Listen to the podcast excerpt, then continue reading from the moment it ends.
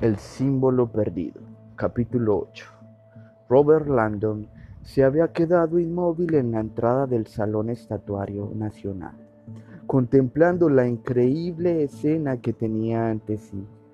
La sala se ajustaba con precisión al recuerdo que tenía de ella, un equilibrado semicírculo construido al estilo de los anfiteatros griegos las elegantes arcadas de arenisca y yeso italiano estaban sostenidas por columnas de brecha jaspeada, entre las cuales se encontraba la colección estatuaria de la nación.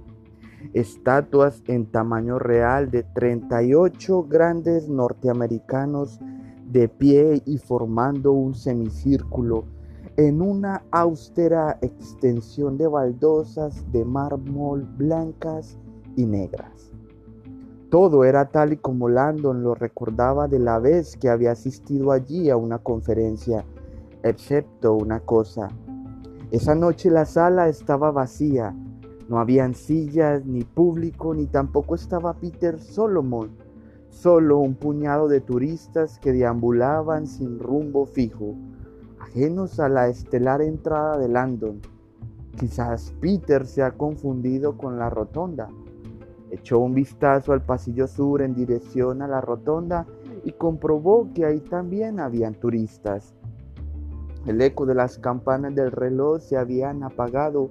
Ahora ya era oficial. Llegaba tarde. A toda prisa Landon regresó a la entrada en busca de un guía. Disculpe, la conferencia del evento que la Smithsonian celebra esta noche, ¿dónde tiene lugar? El guía vaciló. No estoy seguro, señor. ¿Cuándo empieza? ¿Ahora? El hombre negó con la cabeza. No me suena que esta tarde se celebre ningún evento de la Smithsonian, al menos no aquí. Desconcertado, Landon volvió corriendo al centro de la sala y revisó atentamente todo el espacio ¿Acaso me está gastando Solomon una especie de broma? Le pareció improbable. Cogió su teléfono móvil y el fax que había recibido esa mañana y llamó al número de Peter. El teléfono tardó un momento en localizar una señal dentro del enorme edificio. Finalmente empezó a sonar, contestó un familiar acento sureño. Oficina de Peter Solomon. Soy Anthony. ¿En qué puedo ayudarlo? Anthony, dijo Landon aliviado, me alegro que todavía estés ahí. Soy Robert Landon. Eh, parece que ha habido algún tipo de confusión con la conferencia. Estoy en el salón estatuario, pero aquí no hay nadie. Es que han trasladado el evento a otro salón. No lo creo, señor. Deje que lo compruebe. El asistente se quedó callado un momento.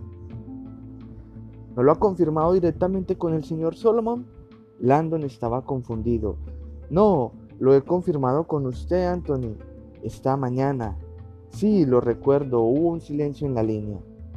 Eso ha sido un poco imprudente por su parte, ¿no cree, profesor? Landon se puso en alerta. ¿Cómo dice? A ver, dijo finalmente el hombre. ¿Ha recibido usted un fax en el que se le indicaba que llamara un número, cosa que ha hecho? Ha hablado con un completo desconocido que le ha explicado que se trataba del asistente de Peter Solomon. Luego ha subido voluntariamente a un avión privado con dirección a Washington y una vez aquí a un coche que lo esperaba. ¿No es así? Landon sintió que un escalofrío recorría todo su cuerpo. ¿Con quién diablos estoy hablando? ¿Dónde está Peter?